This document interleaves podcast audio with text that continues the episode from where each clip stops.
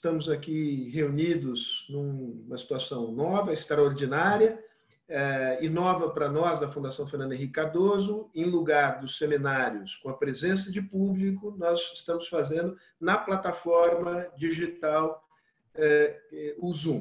Antes de apresentar os nossos convidados aqui, vou pedir um brevíssimo meio minuto para os nossos comerciais mostrar a logomarca dos patrocinadores da programação anual de seminários da Fundação Fernando Henrique Cardoso. Está aí a tela com todas as logomarcas. Agradeço a todas essas empresas. Peço para que agora a tela seja retirada, para que eu possa é, dar minhas boas-vindas aqui aos três participantes desse seminário de hoje à tarde. Começo pelo Armínio Fraga, ex-presidente do Banco Central, economista conhecido, Ilan Goldfein, também ex-presidente do Banco Central. Aliás, ambos foram primeiro diretores do Banco Central, quando eram mais jovens, e depois, com a maturidade, chegaram à presidência. São ambos economistas é, conhecidos de todos. E temos também aqui conosco o José Berenguer, que é presidente do JP Morgan, no Brasil. JP Morgan, que é o maior banco americano e um dos maiores eh, bancos do mundo. O tema de hoje, como todos nós sabemos, é a pandemia do Covid-19, os seus efeitos sobre a economia e sobre a sociedade e que respostas de política econômica os países em geral e o Brasil em particular podem e devem dar a esse enorme desafio que se coloca diante de todos nós um pequeno roteiro da nossa conversa aqui. Eu, nós começaremos discutindo o que, que essa crise tem de diferente das anteriores, em particular do que ela tem de diferente da crise de, 2000, eh, de 2008. Avaliaremos em seguida quais são as respostas que os principais países deram até aqui eh, à crise, tanto do ponto de vista, digamos, do tamanho da resposta, como também da qualidade da resposta o terceiro item, evidentemente, é uma avaliação sobre o Brasil, tamanho da resposta, qualidade da resposta até aqui. E terminaremos com uma discussão sobre é possível vislumbrar a retomada, sei quando, ela será lenta, ela será rápida, enfim, o que o futuro nos reserva, se é que é possível fazer é, previsões a essa altura sobre o futuro. Eu queria pedir, é, à luz desse roteiro que eu estabeleci aqui, que o Armênio Fraga fizesse as considerações iniciais brevemente, é, três, quatro minutos, Armínio, eu controlo, é, para que a gente possa iniciar a nossa, a nossa conversa aqui. É sempre bom participar de eventos do, do Instituto Fernando Henrique, é, mesmo num momento como esse difícil, talvez até especialmente num momento como esse difícil. É, eu, eu, vou tecer rápidos é, comentários sobre o pano de fundo é, que vigorava antes da, da chegada desse asteroide, esse verdadeiro asteroide aí que atingiu o nosso planeta. É, é, era, era um, um, mundo que tinha atrás, é, para trás, a gigantesca crise de 2008-2009, uma crise muito grande na Europa. Nesse período, é, o dinheiro no planeta foi muito barato, juro muito baixo, dinheiro quase que de graça é, como sempre acontece na história, é, nesses períodos de alta liquidez, é, excessos foram se acumulando e nós já então vivíamos um, uma clara sensação de fim de ciclo, com assim alguns pontos frágeis é, aí pelo mundo afora, China, dívidas de empresas, é, mercados emergentes mais endividados.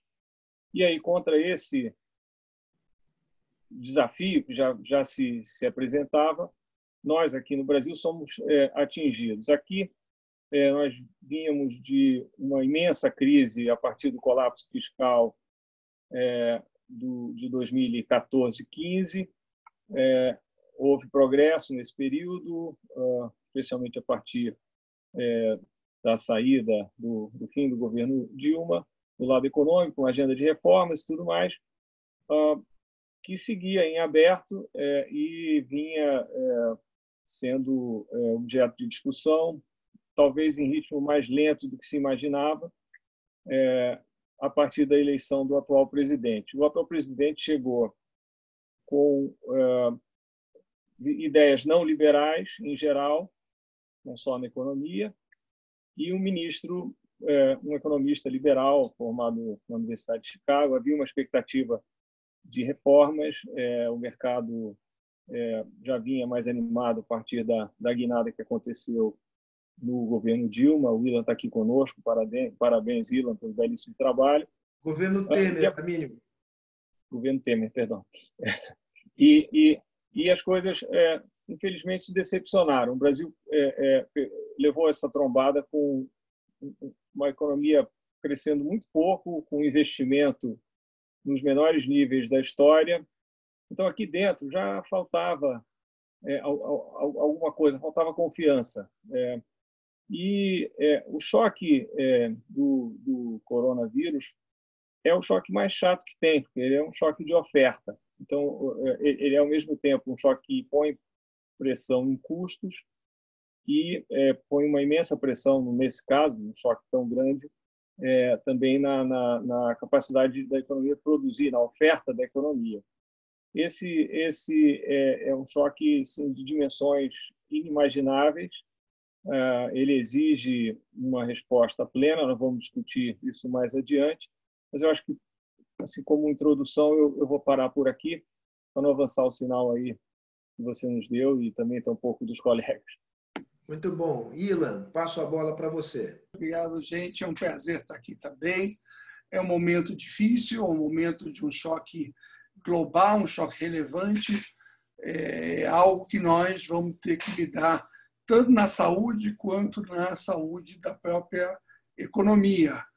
É, indo para as perguntas do Sérgio, essa é uma crise diferente é, das que a gente sofreu no passado e diferente da que a gente está acostumado.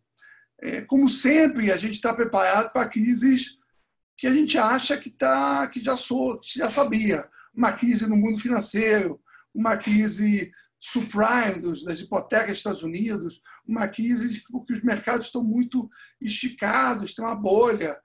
É, e isso estávamos o tempo todo olhando se tinha, se não tinha, estava exagerado. Obviamente, é, a crise veio de algo que inesperado, de um problema na saúde, um problema de um vírus, e, como disse o Arminio, é um choque é, de oferta. Ele nos leva a todos é, para casa, para se isolar, para a quarentena. Isso significa é, que a nossa capacidade de produzir, de gerar riquezas, é, é, é comprometido.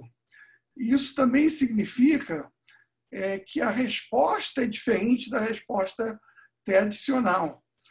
Nós já tínhamos, é, é, de alguma forma, resolvido, não resolvido, mas já tínhamos lidado com problemas de mercado, nós tínhamos, ao longo da crise de 2008, inundado o mundo com eh, liquidez, que significa compra de títulos, eh, mais dinheiro, de alguma forma, resolver o problema que estava surgindo naquela época, que é uma crise financeira. Nós lidamos com os bancos, é, com o capital dos bancos, lidamos com as consequências dessa, dessa crise financeira, regulamos melhor, é, mas, é, nesse caso, a atuação ela tem que ser uma atuação diferente. Enquanto é, naquela época se falava muito em políticas anticíclicas, que eram políticas que você tentava, de alguma forma, sustentar a demanda, vão consumir um pouco mais, vão investir um pouco mais no curto prazo para tentar sustentar a demanda.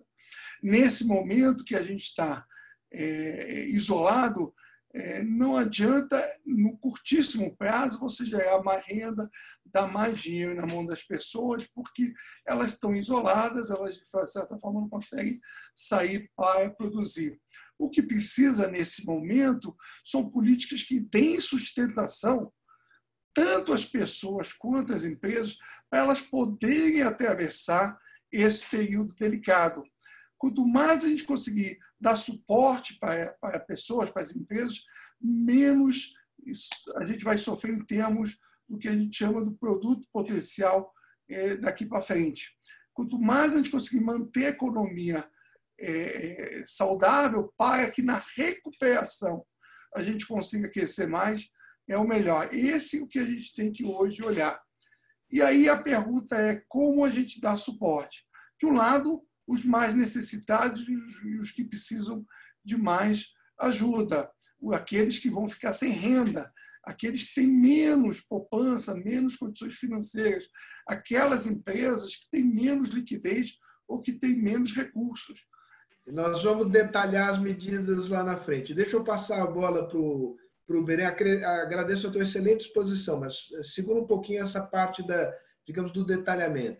Berenguer, tá eu passo a bola para você e queria aproveitar o fato de que você está ali com, com, a mão no manche de um, de um grande banco uh, americano, enfim, a representação do banco, uh, no, a presença do banco no Brasil.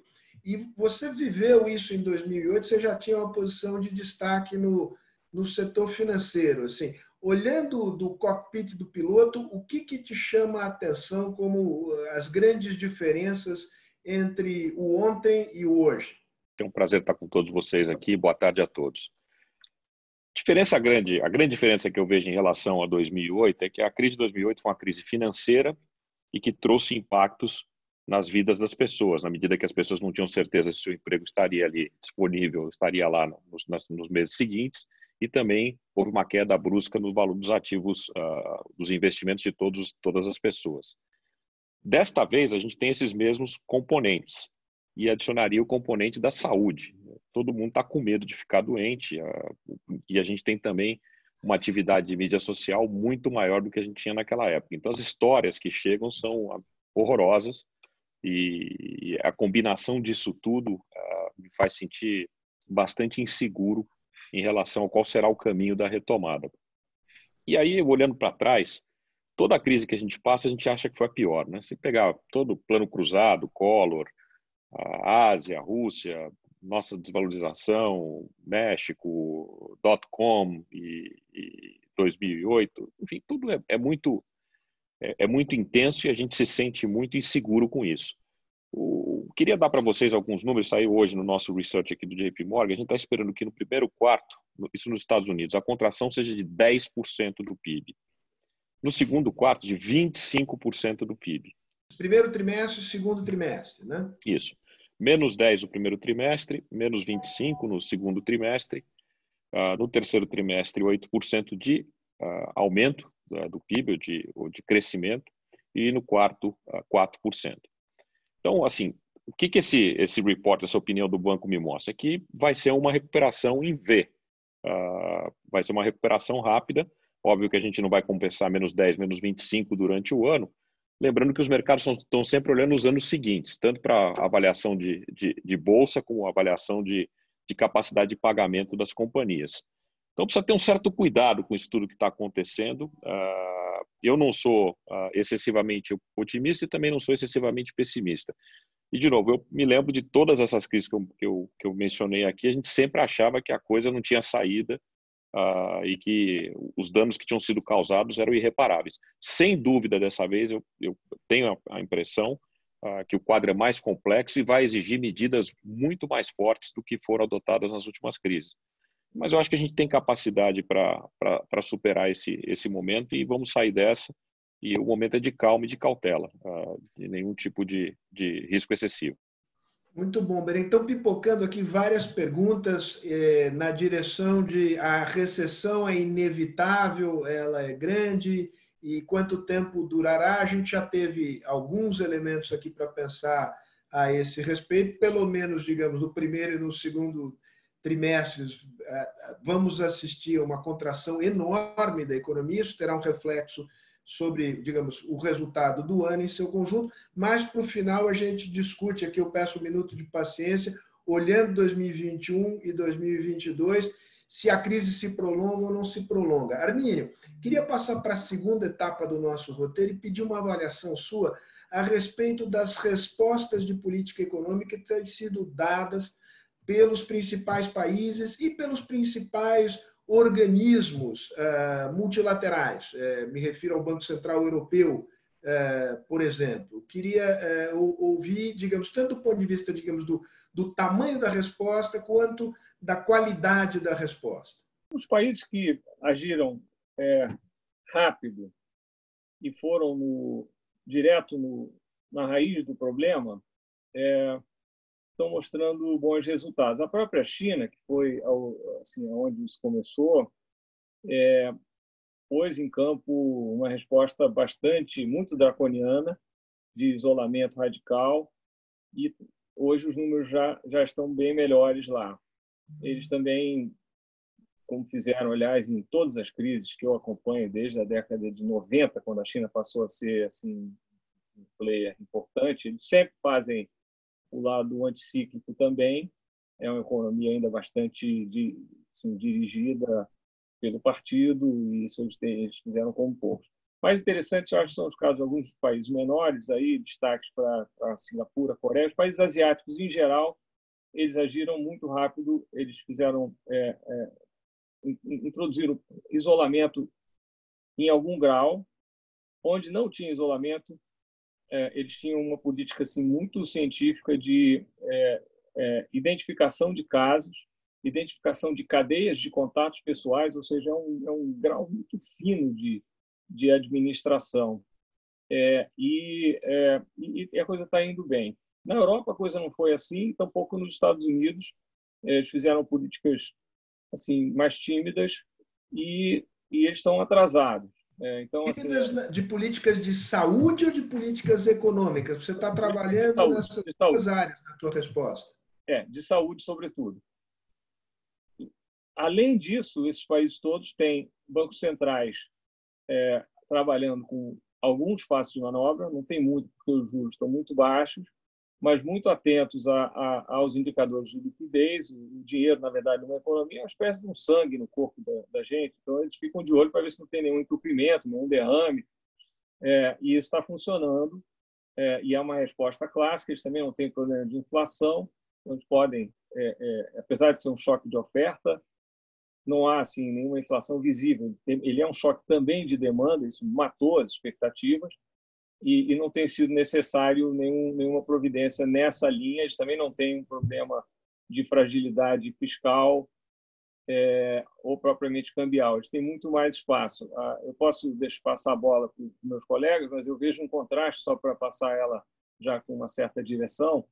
É, há um contraste com o Brasil. O Brasil tem espaço para reagir, deve reagir é, mas o Brasil larga de uma posição frágil, não na inflação, com certeza, mas no lado fiscal. E no Brasil, assim, eu, eu, eu temo que é, vai ser preciso separar com muita clareza o que, que vai ser feito, é, de tal forma que não se interprete o que deve ser feito como sendo uma enorme derrapada estrutural no lado fiscal. Acho que é, é um pouco assim esse o pano de fundo e é diferente é, dos demais países, porque o Brasil não vai conseguir é, é, é, ir tão longe quanto em outros países. Aqui, a capacidade que nós temos de testar maciçamente praticamente inexiste, nós vamos correr atrás, é, e muito menos de fazer esse trabalho mais sofisticado de, de identificação e, e, e, e, providências tomadas quase que a nível pessoal.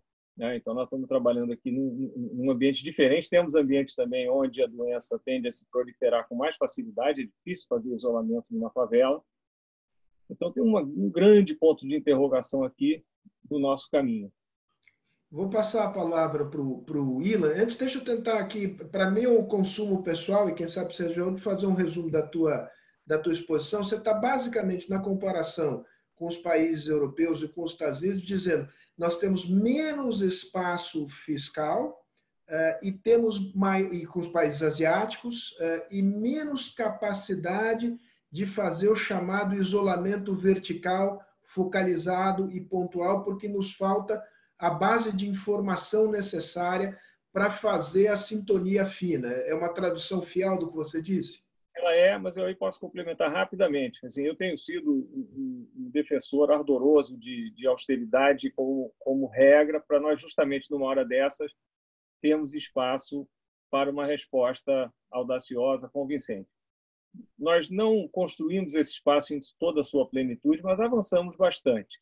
E mais, eu tenho, eu tenho bastante convicção em, em dizer que há espaço, sim, desde que ele seja apresentado como o que é uma medida é, temporária uh, para combater um problema muito grande. As consequências de não se atuar na, na frente social, é, com recursos fiscais, sobretudo, seriam dramáticas. E eu tenho a impressão que isso, isso não é difícil de se entender, e acho que cabe ao governo atuar é, calibrando as expectativas com clareza. Ilan, queria que você entrasse aqui no, no embalo uh, da resposta do, do Armínio, fazendo a avaliação do mundo, mas já engatando na avaliação sobre o Brasil, qual é o espaço fiscal. Eu te faço uma provocação. Não, não chegou o momento de mandar as favas a restrição fiscal para poder salvar a economia e as pessoas no momento de absoluta emergência e depois nós damos uh, tratos à bola para resolver os problemas que nós estamos criando agora no futuro? Ou isso é uma maneira tosca de encarar o problema? Eu acredito que não há esse, essa, essa visão ou esse trade-off aí, essa troca, porque é, os regimes que a gente construiu nos últimos anos, tanto a lei de responsabilidade fiscal quanto o teto de gastos, são arcabouços é, que foram construídos de forma que a gente conseguisse financiar esses gastos acima da nossa arrecadação ao longo desses anos todos. E esse ano não vai ser diferente. O que é diferente nesse ano é que as necessidades vão ser muito maiores, porque a crise foi muito maior.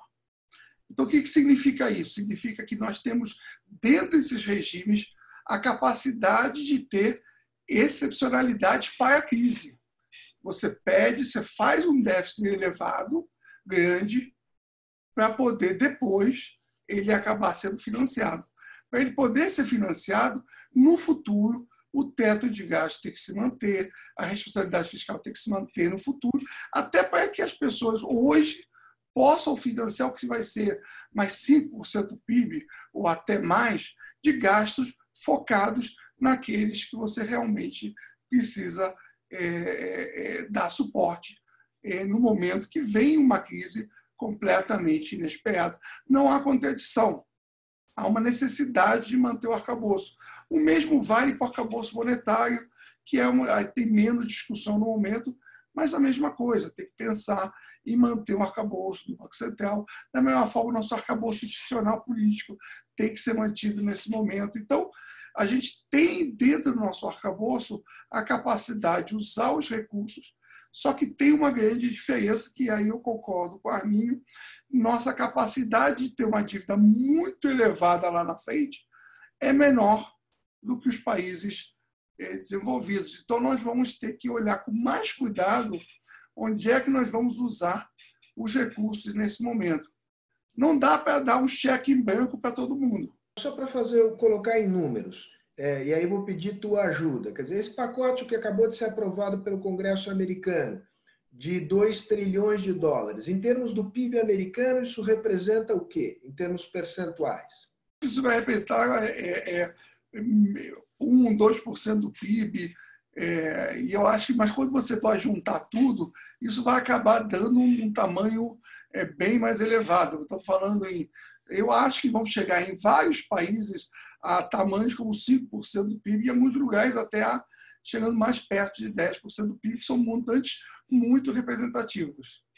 E aí minha pergunta é, digamos, quando a gente discute espaço fiscal no Brasil, eu sei que não há, digamos, uma matemática exata, é, mas, digamos, qual é a nossa capacidade de expansão fiscal em termos de acréscimo, em termos de de, de, de, de gasto, déficit e dívida em termos de percentual do PIB? Não é um número mágico, porque depende do que o, nós mesmos, que somos os credores da dívida, estamos dispostos a financiar.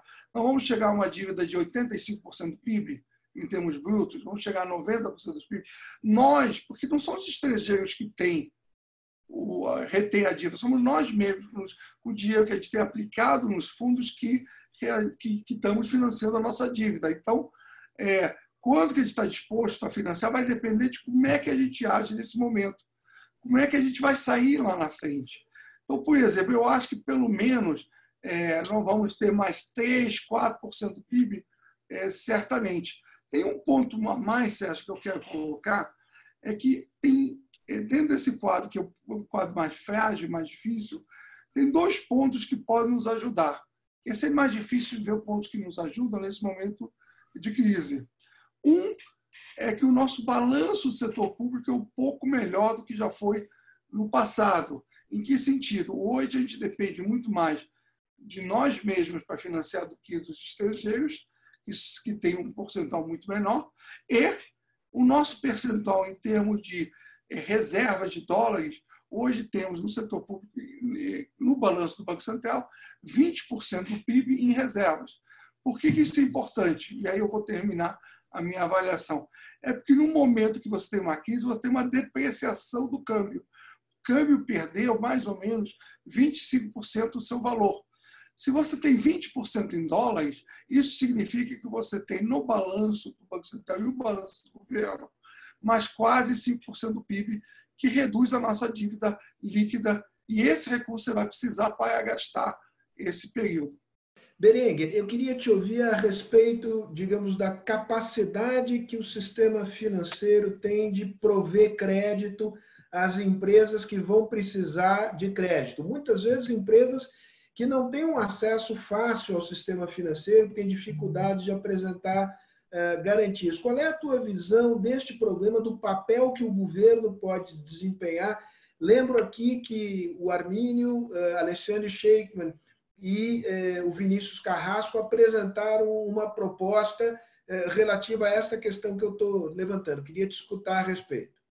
Bom, obrigado, Sérgio. O, o primeiro ponto, só eu queria fazer um, um, um, contraponto ao que o Armínio e o Willan colocaram. Uh, do ponto de vista relativo, todos os países vão ter uma dívida maior. Uh, o que eu acho que a gente tem de, de, diferente das outras crises é que o custo de carrego dessa dívida está extremamente mais baixo em relação ao que foi no passado. Então, essa, essa variável do custo da dívida tem que ser colocada em consideração e por conta de esse taxas custo de juros muito baixas. E eu, eu, suspeito, os modelos todos agora estão muito confusos por, por causa dessa, dessa parada abrupta, mas eu não acho que a gente está num cenário de ter uma retomada violenta de inflação. Portanto, vamos poder continuar praticando taxas de juros baixas, lembrando que mais ou menos 50% da dívida ainda está indexada ao, ao Selic. O segundo ponto, só para adicionar um dado concreto, ontem saiu o, o valor uh, detido por investidores estrangeiros da dívida interna, está em 10%, é muito pouco e as reservas são mais que suficientes para enfrentar essa turbulência. Uh, em relação às medidas, só um comentário, depois eu vou entrar no, na questão das empresas do crédito. Eu acho que a gente está fazendo bastante coisa, mas a, vamos dizer, a transmissão na ponta ainda, tá, ainda tá, uh, não está acontecendo. Lembrando que aqui no Brasil, diferente da China e de outros países, a gente tem algumas amarras, TCU, Procuradoria, etc., que faz com que o processo seja um pouco mais lento. Eu acho que é o momento de dar um tiro de bazuca. E se fosse errar, eu erraria para mais, para rapidamente corrigir. Uh, então, eu adotaria mais algumas medidas. A gente tem discutido na Febraban com, com o Banco Central, que, aliás, tem sido um, um diálogo bem, bem profícuo, essas novas medidas ou coisas adicionais que poderiam ser implementadas para ajudar, ah, por exemplo, na questão do crédito. Em relação ao crédito, eu acho que hoje a gente tem uma realidade bem diferente de 2008. Por quê? O sistema tá, ah, passou pelas dores da crise, as coberturas de liquidez, a questão de capital, os bancos estão numa situação de uma, vamos dizer, saúde em termos de capital e liquidez muito maior. Então, há uma capacidade de emprestar. Óbvio que nesse cenário terrível que a gente está vivendo, a propensão a assumir risco ela fica, ela fica menor. Em contrapartida, a gente tem uma série de instrumentos que foram criados, como a central de, de uh, recebíveis de cartões, a, a cobrança registrada, enfim, eh, uma série de, de, sistemas que foram criados nos últimos anos que fazem com que a gestão do colateral para algumas operações de empréstimo seja muito mais eficiente. E justamente para o segmento menos, que tem menos acesso, pequenas e médias empresas e pessoas físicas. A proposta que foi que o Armínio participou na elaboração usa lastro de cartão que hoje uh, estão dentro de uma central que controla esse, esse ecossistema. Então, a gente tem recursos que podem ser usados. Eu acho que a gente vai, vai conseguir fazer com que isso, com que isso aconteça. A proposta de, de empréstimo para as empresas, pequeno porte, para salário, uh, onde vai haver uma espécie de divisão do risco entre o Tesouro e os bancos, também acho que é bem interessante. É, de novo, são propostas de curto prazo, mas que, de novo, trata-se de uma situação de curto prazo. Eu não acho que essas propostas necessitarão estar em vigor por muito tempo. Queria que você falasse sobre essa questão do crédito, você tratou dela nessa proposta, mas que você se estendesse um pouco mais sobre a necessidade também de dar suporte via programas de transferência direta de renda para aquela população que não está no mercado formal de trabalho. Tá. Eu, eu queria fazer três pontos bem rapidamente. Um é só para complementar o Willa.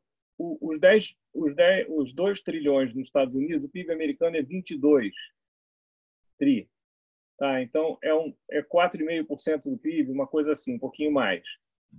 E eu acho que no Brasil, não sei se eu iria até 4,5%, porque eu, outras pressões existirão, não de natureza fiscal direta, mas por financiamento, atrasos e coisas do gênero.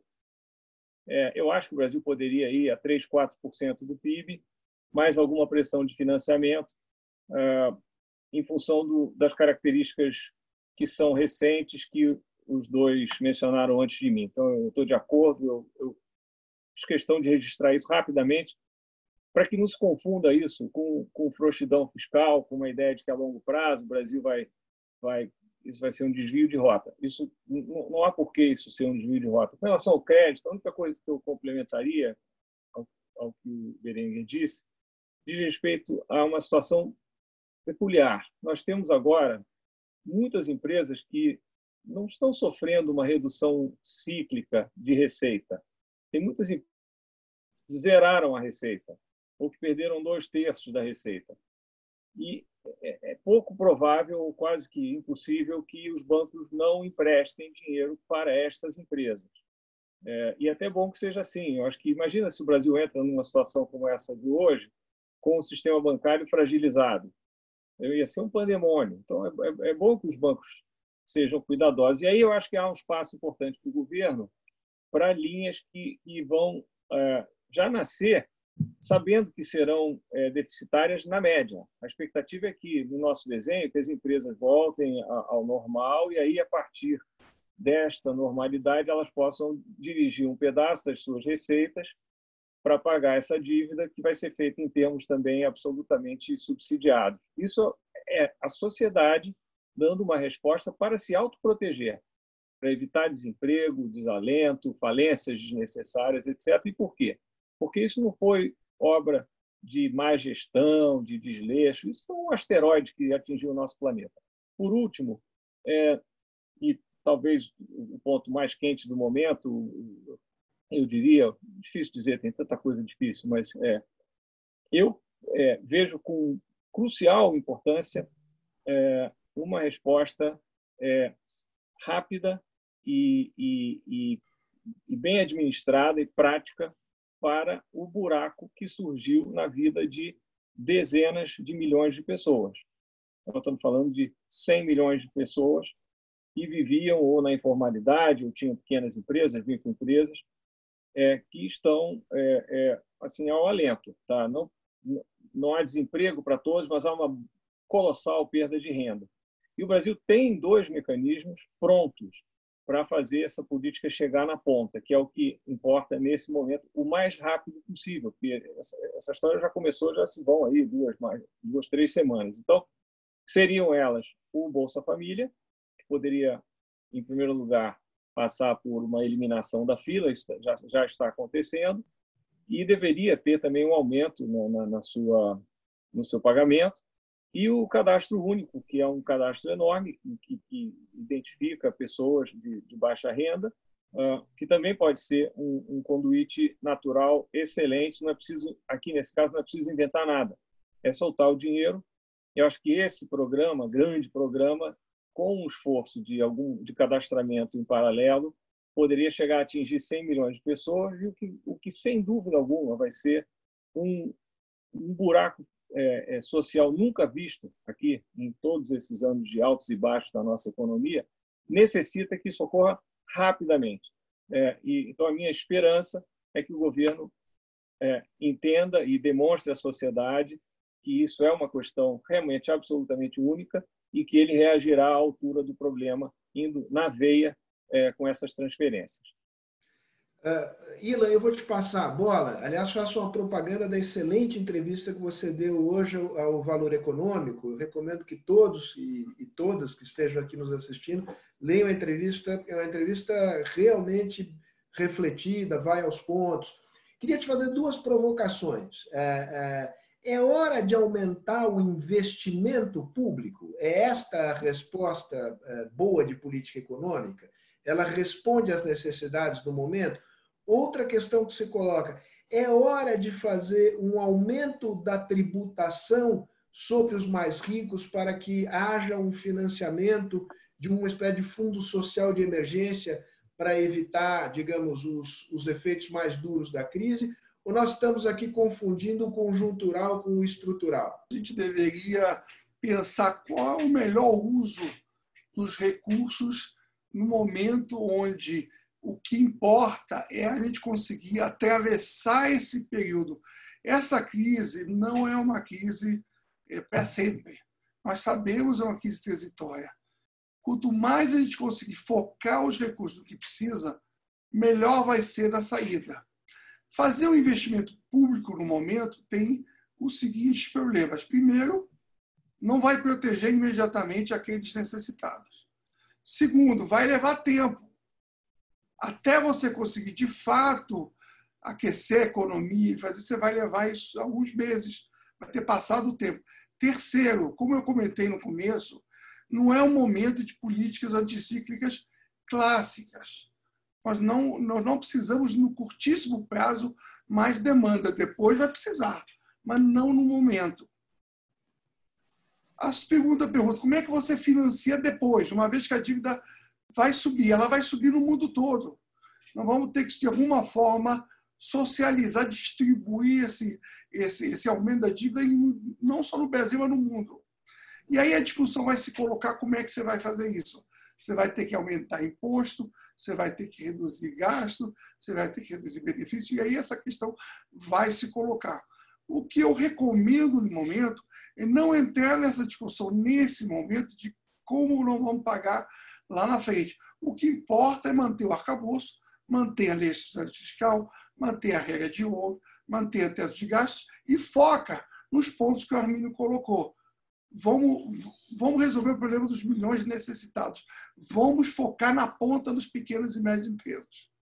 Deixa eu, eu te fiz uma provocação, digamos, pela, com o repertório da esquerda, vou te fazer uma provocação com o repertório da direita, que diz: bom, essa é a hora de radicalizar as reformas.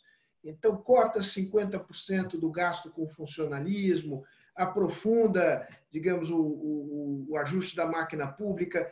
É, é, é, é a maneira correta de é, abordar?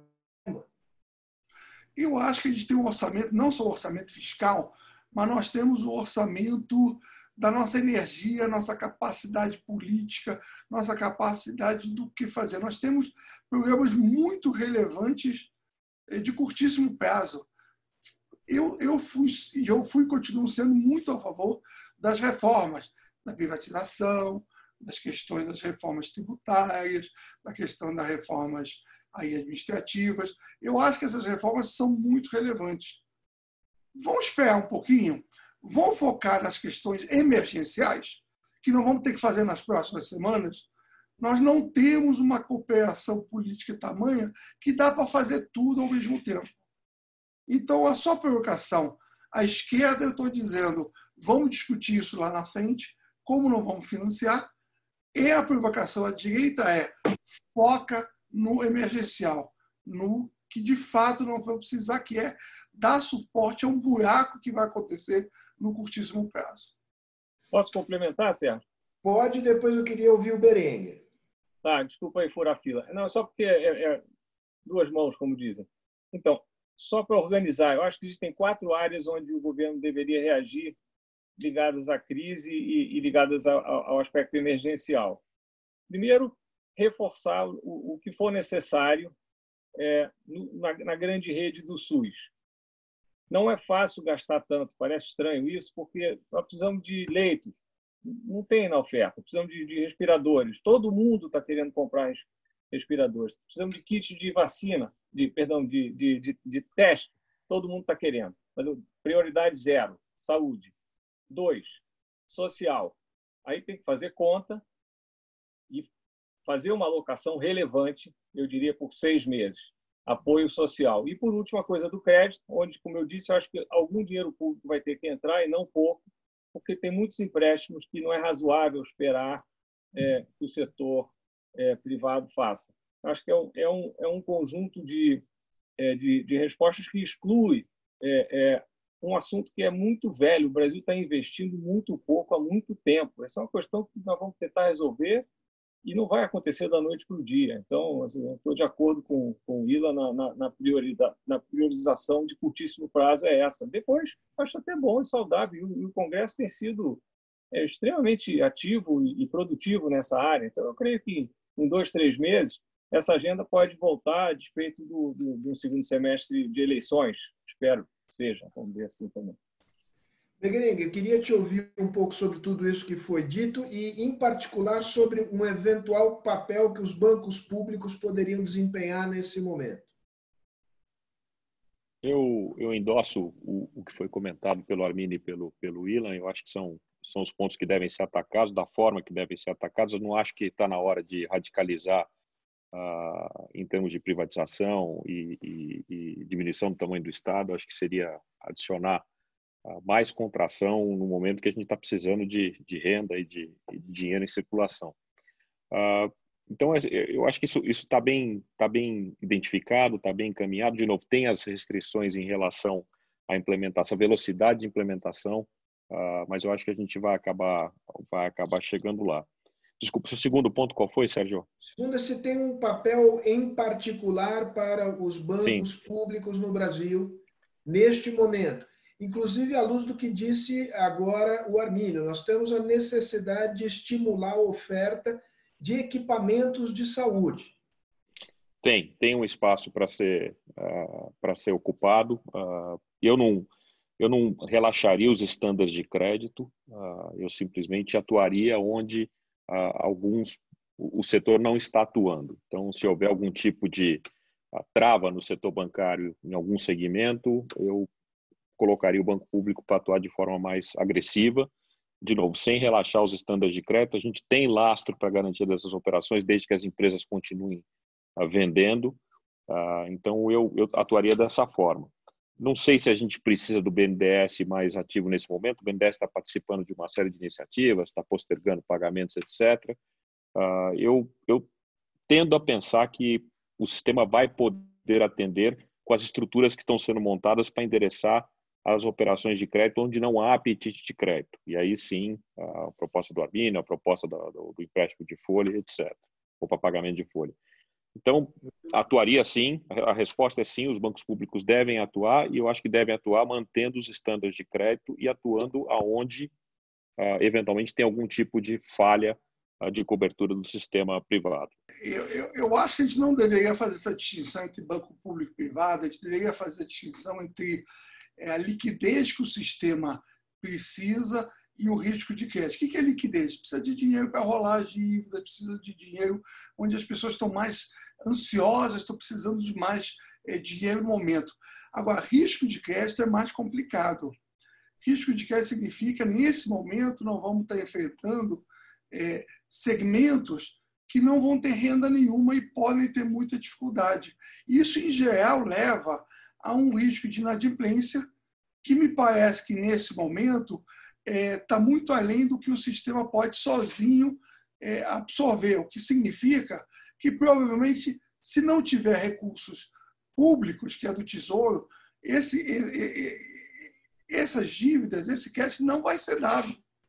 Portanto, essas medidas que foram colocadas é, vai acabar tendo, de alguma forma, que colocar recursos públicos que são parte do déficit primário, quanto mais explícito for, melhor. Fazer isso via banco público ou via alguma coisa que, que não coloca isso de uma forma transparente, não acho saudável para a gente. Se a gente conseguir, de alguma forma, dizer, olha, a gente está precisando de X, o Tesouro explicitamente pede o crédito extraordinário, e a gente diz, olha, é isso que vai ser colocado para resolver o crédito no curto prazo, e parece a melhor forma. Muito bom. Eu aproveito para esclarecer aqui, houve várias perguntas para saber onde foi publicado publicada a sua entrevista, na edição de hoje do Valor. E ali você faz uma distinção muito interessante entre qual é o problema da liquidez e o problema do risco do risco de crédito. A gente está se encaminhando para a parte final eh, da nossa conversa, Armínio, Eu queria aproveitar o fato de que você, além de economista, é filho de médico e também agora tem, tem ingressado nos temas da saúde, é, construiu um centro de pesquisa importante para tratar dos temas da saúde no Brasil.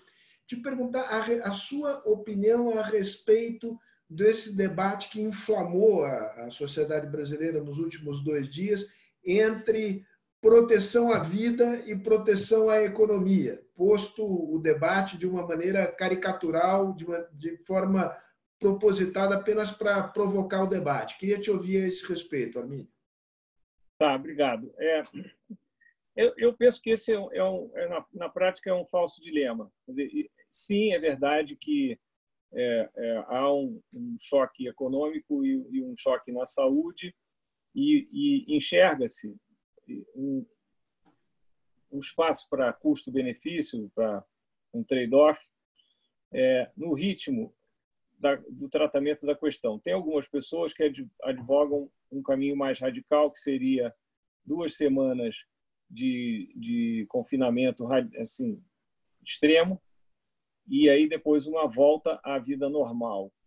Eu vejo é, dois problemas fatais com essa proposta no caso do Brasil, isso saindo da pesquisa justamente dos meus colegas no, no, é, no IES. É, elas são as seguintes. Primeiro, diz o nome do teu centro, acho que é bom divulgar. Instituto de Estudos para a Política de Saúde, tá? IES. Então, aí o, o que nós olhando dados das PNADs, que são dados públicos, mas que são difíceis é, de, de, de, se, de se conhecer, é, enxergamos um problema e depois tem um outro mais, mais prático. O mais prático é, é, é que é, é praticamente impossível fazer esse confinamento radical aqui no Brasil. É, favelas são um exemplo, é, óbvio, e isso por si só já dificulta. Essa, essa peneirada radical que se propõe dificilmente ocorreria aqui. E, em segundo lugar, é, nós temos 38% da nossa população ou portadores de doença crônica, ou velhos, ou os dois.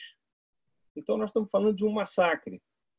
Então, essa, essa opção não existe. Além do mais, uma opção de dizer vamos, todo mundo vai para a rua, vai trabalhar, não seria, é, entre aspas, atendida pelas pessoas que têm noção do que está acontecendo, e iriam atuar observando um distanciamento social, é, ficando em casa dentro do possível, gastando menos porque elas têm medo. Então, olhando-se a coisa como um todo, eu realmente não vejo é, é, isso como uma solução. Ao contrário, eu acho que seria um mega problema. Isso foi é, objeto de uma tentativa no Reino Unido e rapidamente foi, é, ela foi abandonada.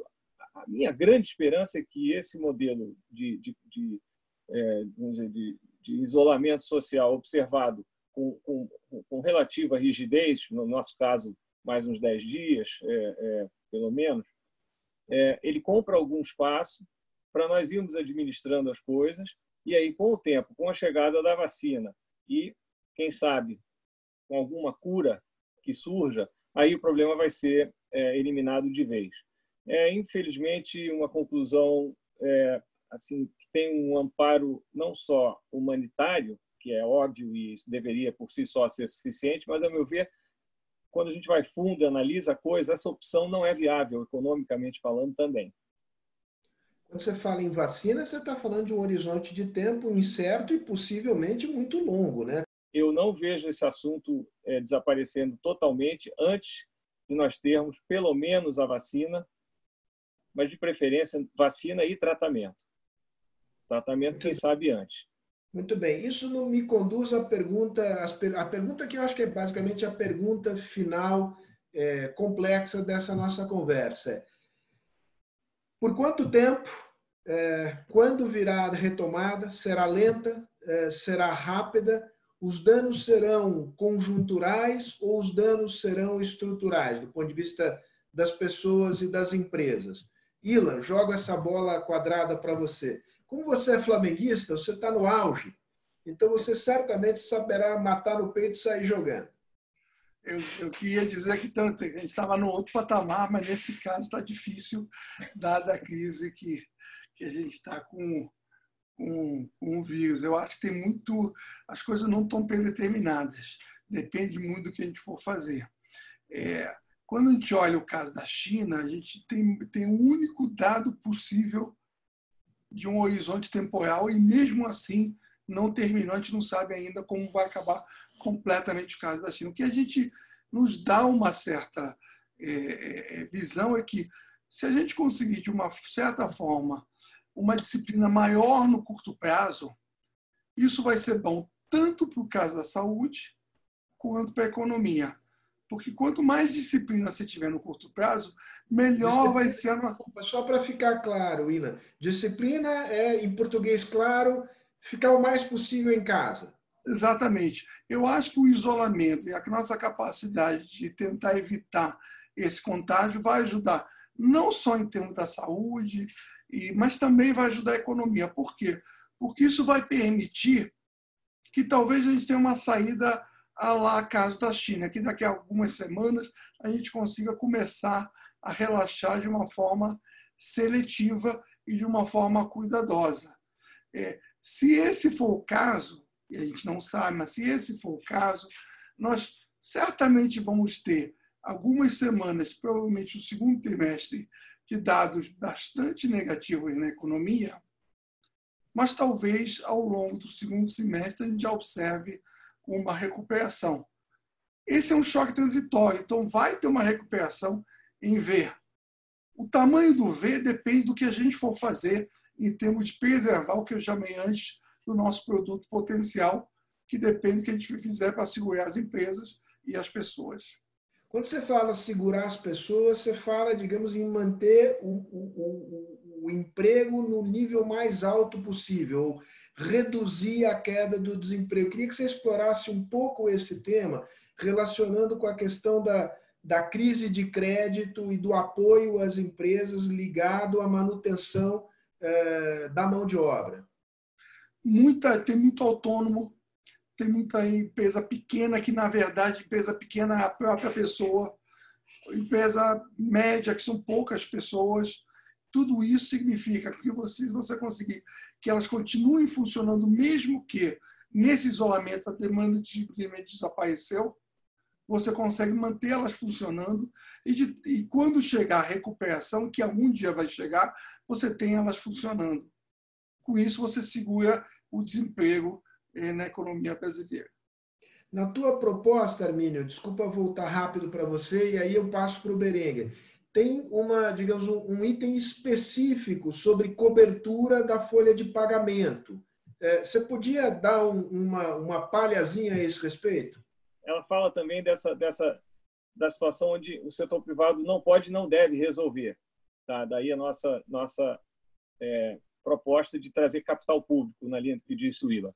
Não, então, a, a, isso tudo existe com o objetivo de amortecer o choque e amortecer o choque e as pessoas ficarem na folha de pagamento, ainda que muitas trabalhando remotamente e outras eventualmente recebendo sem trabalhar. Não impede que se negocie os salários um pouco para baixo, acho que a lei permite 25%, isso pode acontecer, não considero isso, isso não seria nenhuma surpresa. É, a, a, o que a razão do foco na folha de pagamento é uma, é uma espécie de calibragem do tamanho necessário. O nosso objetivo é preservar empregos, então a ideia é oferecer um financiamento capaz de atingir esse objetivo. Na saída, aí a conexão deve ser, é, embora isso possa ser alterado ou aprimorado, sobretudo na receita, na capacidade que a empresa vai ter de pagar. Então essa é a combinação.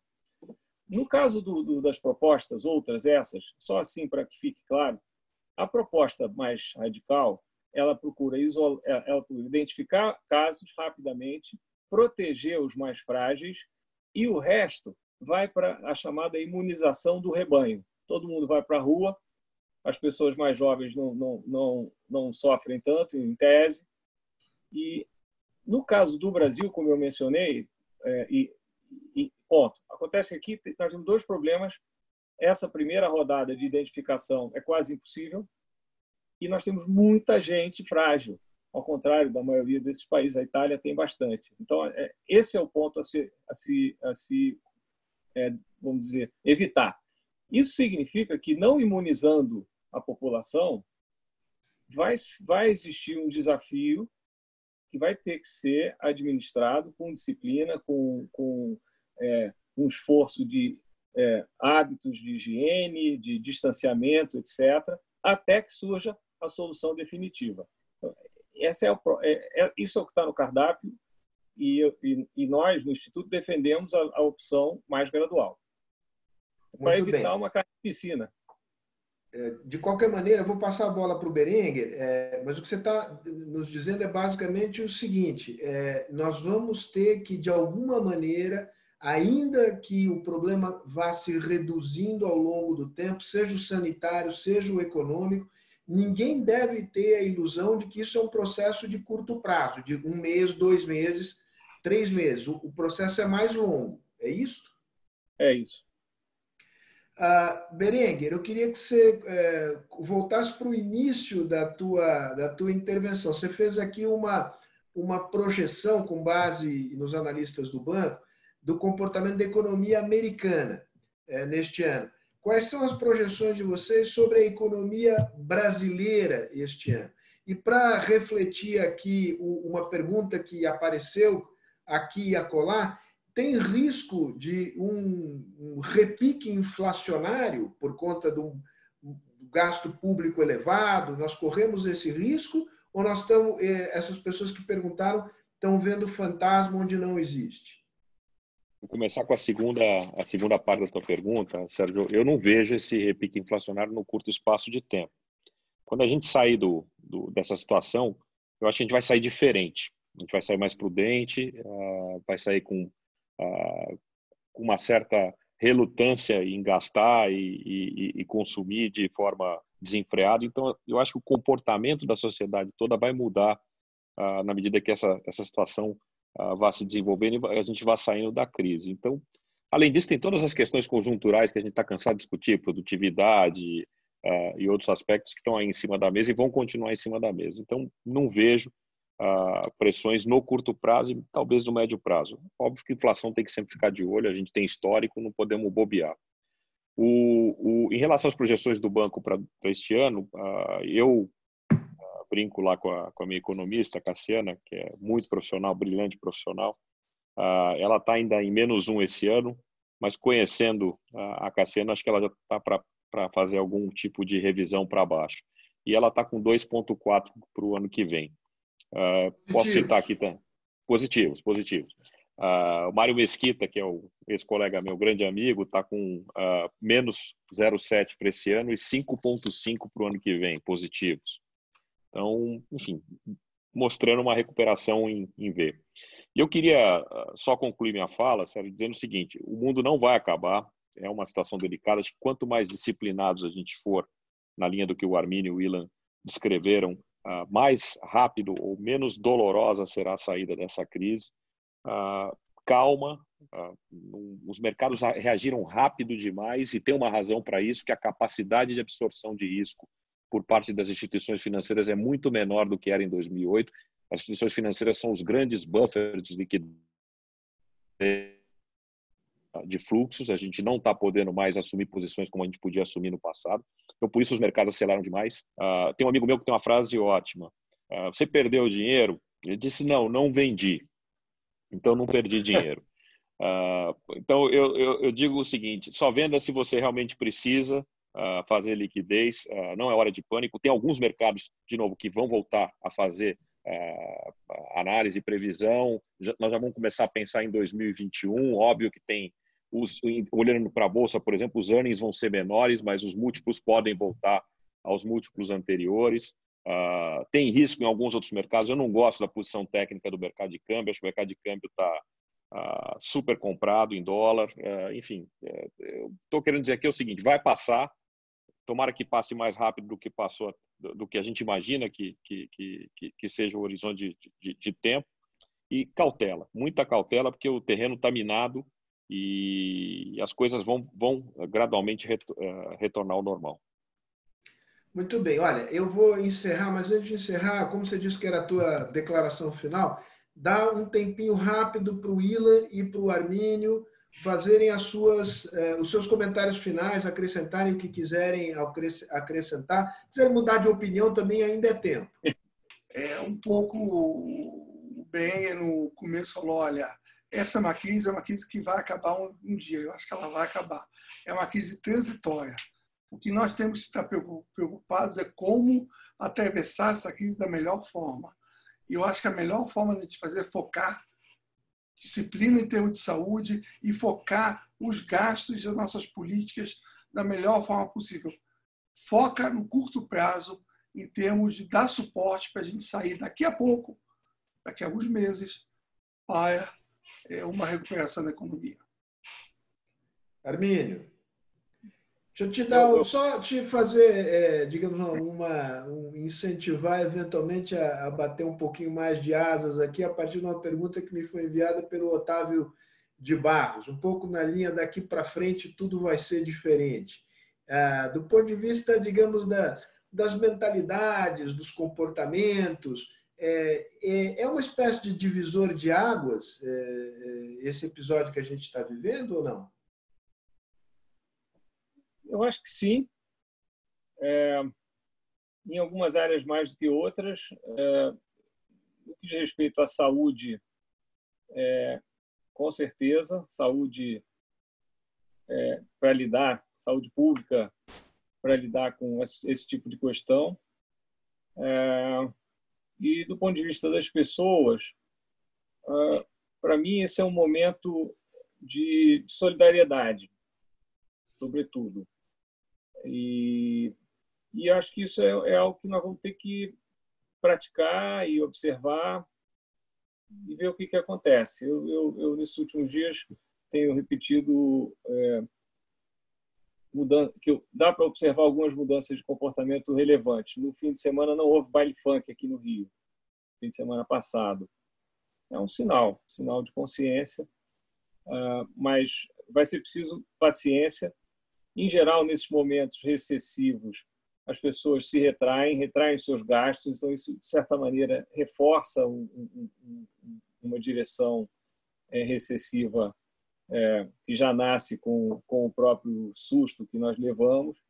Então, aí o papel do governo é crucial. Eu acho que a outra lição aqui é que, em tempos bons, o governo tem que acumular mais gordura, sabe? A gente tem que entrar chegar na, na, na, doença com saúde. Nós chegamos mais ou menos. Houve um, um, avanço impressionante com relação ao buraco que nasceu lá em 2014, 15, mas acho que nós temos que ir além. Então, acho que na primeira oportunidade nós temos que tratar de, de dar uma arrumada na casa, inclusive para ter dinheiro para desenvolver esse país, que, que é um outro tema, mas é, é, o dinheiro hoje está mal alocado tá? em, em muitas esferas. Muito bom, gente. Olha, eu queria agradecer imensamente a conversa com vocês, porque além de interessante, informativa, é, é uma diversão conversar com vocês. É um, é um grande prazer. Nós tivemos aqui mais de 500 pessoas nos acompanhando, fizeram várias perguntas. Eu tentei dar conta delas, é, da maior parte, pelo menos. Me desculpem se eu não atendi a todas. Eu queria agradecer é, realmente, enfaticamente, a participação de vocês e fazer minhas as palavras do, do Armínio. É, é tempo de solidariedade e é tempo da gente compreender que o Estado é importante. E um Estado importante é um Estado que é capaz de acumular reservas no, nos tempos de bonança para ter é, recursos é, para poder gastar o mais possível nos momentos de dificuldade. Acho que é uma lição que a gente está tirando duramente desse, desse episódio. Vamos em frente Venceremos. Um abraço a todos.